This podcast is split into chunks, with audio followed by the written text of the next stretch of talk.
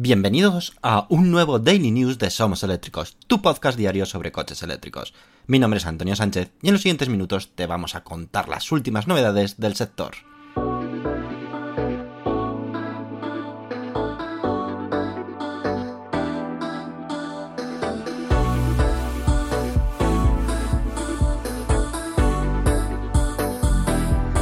Comenzamos nuestro programa número 163. Muy buenas y bienvenidos a un nuevo Daily News. Hoy es 3 de noviembre de 2023. Es viernes, como nos gusta los viernes, pero antes de empezar el fin de semana, ¿qué tal si vamos con todas las novedades sobre movilidad eléctrica? Y no son pocas. Empezamos hablando de la UAW y GM, los cuales han alcanzado un acuerdo y esto supone el fin de la huelga generalizada de los trabajadores en Estados Unidos. El sindicato de UAW de Estados Unidos ha desafiado a fabricantes de automóviles como Ford, Stellantis y GM con una huelga de más de seis semanas. Hemos hecho un seguimiento bastante próximo a esto en, nuestro podcast y en nuestra página web. Y ha causado interrupciones en la producción y retrasos en entregas y que ha supuesto para estos fabricantes 1.200 millones de dólares de pérdidas. Exigían aumentos salariales significativos y bueno, digamos que lo ha conseguido. Ford fue el primero en ceder, seguido por Stellantis y GM. Eh, ahora ha dado este último paso, acordando pues unos eh, acuerdos muy similares con un aumento del 25% en salarios y beneficios similares a acuerdos previos con eh, Stellantis y Ford. GM incluirá además sus plantas de batería en el acuerdo sindical, otorgando iguales beneficios a esos trabajadores. Los detalles específicos del acuerdo con GM todavía no se han divulgado, pero más o menos tenemos una idea un poco clara de por dónde van. Bit es imparable. Ha logrado beneficios récord de 1.420 millones de dólares en este Q3 2023. Bit, el gigante chino de coches eléctricos y segundo fabricante mundial tras Tesla, ha alcanzado un récord de beneficios de 1.420 millones de euros en el tercer trimestre de 2023, el más alto de su historia.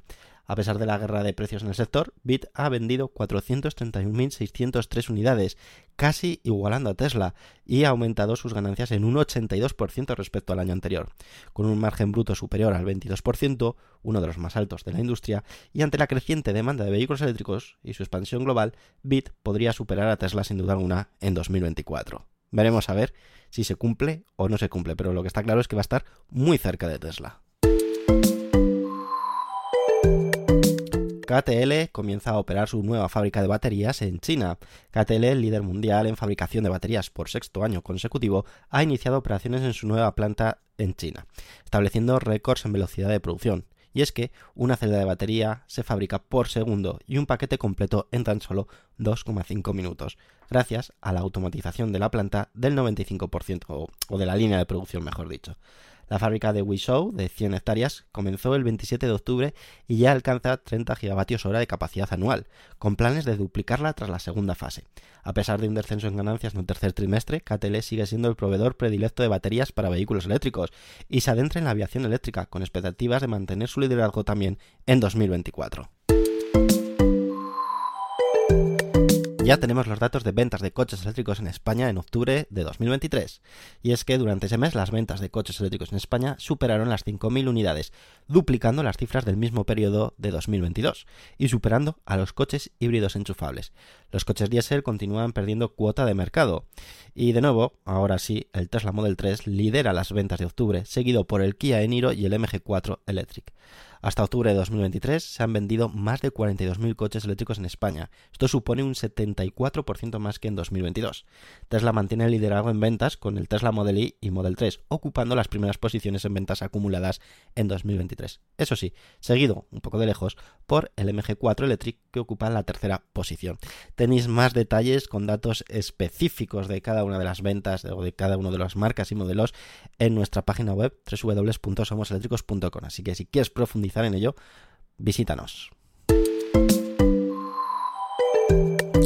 La energía solar se une a la biología con el primer sistema algo voltaico de Italia.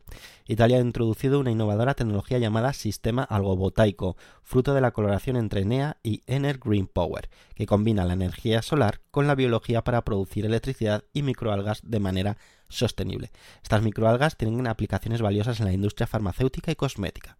El sistema, ubicado en el centro de investigación ENEA en Potrici, Nápoles, puede producir alrededor de 30 kilos de microalgas secas al año en una área de apenas 40 metros cuadrados, operando con una potencia de 7 kilovatios.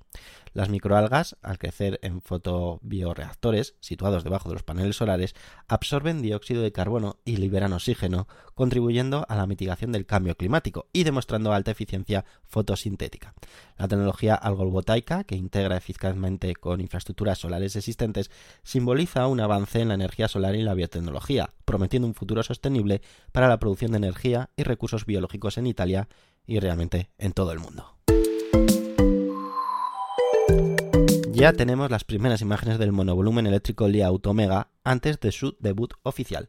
El monovolumen eléctrico Lia Automega, inicialmente visto en pruebas camufladas en septiembre, ha revelado su diseño sin camuflaje en imágenes difundidas antes de su debut oficial en diciembre. El vehículo exhibe un diseño aerodinámico con manijas retráctiles, iluminación LED frontal y trasera y un sensor LIDAR en el techo. Aunque faltan detalles, se sabe que incorpora baterías Killing de KTL, una arquitectura de 800 voltios y permite cargas rápidas para 600 km de autonomía en 22 minutos. Y que eso sí, todo con un precio inicial de unos 65.000 euros. Este modelo representa el primer vehículo totalmente eléctrico de Li Auto, destinado a competir en el creciente mercado de monovolúmenes eléctricos, al menos de momento en China, donde ya operan modelos como Spen, Cerc y densa, sin olvidar lógicamente de Tesla con el Tesla Model X y Tesla Model Y.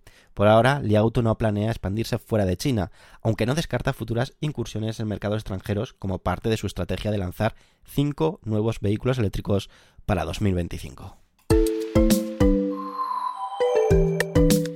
¿Y cómo ha evolucionado la eficiencia de los paneles fotovoltaicos en los últimos años? Pues vamos a hacer un repaso rápido. La tecnología solar ha evolucionado significativamente desde su inicio en 1883 con la creación de la primera célula solar por Charles Fritz. Un hito importante que se alcanzó en 1954 con la célula solar de silicio de Bell Labs, con una eficiencia, atentos, del 6%. La eficiencia continúa mejorando, alcanzando más del 20% en 1992, gracias a investigadores australianos. En 2019, el NRL logró una eficiencia del 39,2% en una célula solar de silicio. Tecnologías emergentes como las células solares en tándem y las células bifaciales, junto a la tecnología PERC, están impulsando las eficiencias hacia el objetivo del 50% e incluso más de eficiencia. Estos avances prometen hacer que los paneles solares de alta eficiencia sean accesibles para todos, contribuyendo a una reducción significativa en la huella de carbono global y un futuro energético más sostenible. Auper Incity, la motocicleta eléctrica de origen brasileño. La motocicleta eléctrica brasileña Auper Incity destaca por su diseño elegante y características técnicas pues notables. Equipada con un motor eléctrico de NDIM, logra una aceleración de 0 a 100 km h en 5 segundos y una velocidad máxima de 150 km h Su batería de iones de litio de 4,8 kWh proporciona una autonomía de hasta 160 km Incorpora tecnología antirrobo que cifra los componentes electrónicos haciendo difícil operar o vender la moto o repuestos en caso de robo. También cuenta con retroalimentación áptica del asiento e iluminación inteligente para mayor seguridad. Ofrece también 37 litros de almacenaje, suficiente para un casco integral, y presenta un diseño moderno con iluminación integrada y aspecto naked. Tenéis fotos en nuestra web. Incluye además un halo de luz frontal con el nombre de la marca se venderá en Brasil por 18.000 reales. Eso es unos 3.355 euros al cambio. Y aunque no se sabe si se ofertará en otros mercados, se anticipa una versión de mayor autonomía en un futuro cercano. Chris da detalles del atropello ocurrido en San Francisco. El pasado 2 de octubre de 2023, un vehículo autónomo de Chris llamado Panini se vio involucrado en un incidente en San Francisco cuando, estando detenido en un semáforo, un peatón fue golpeado por un Nissan Sentra y proyectado hacia el propio vehículo autónomo de Cruise, que aunque reaccionó desviándose y frenando, no pudo evitar el contacto. Posteriormente, Cruise realizó una revisión de seguridad y simulaciones que demostraron que su vehículo eléctrico autónomo había evitado golpear el peatón en una situación similar. También se destacó la respuesta rápida del vehículo comparada con un conductor humano. Cruise utiliza pruebas de simulaciones activas para preparar estos vehículos autónomos para escenarios improbables, y este incidente será incorporado en futuras pruebas para mejorar dicha seguridad.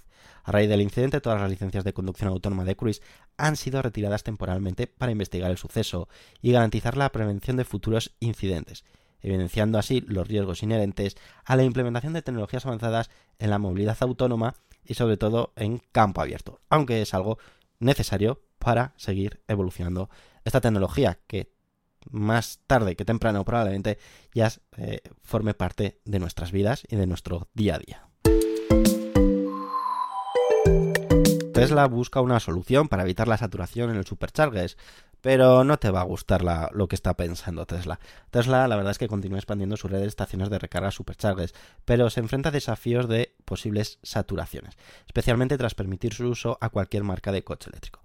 Para mantener una experiencia de carga eficiente, desde 2019, Tesla implementó una limitación de carga al 80% en estaciones de alta ocupación, aunque eso sí, permitiendo a los usuarios aumentarla al 100% si fuese necesario.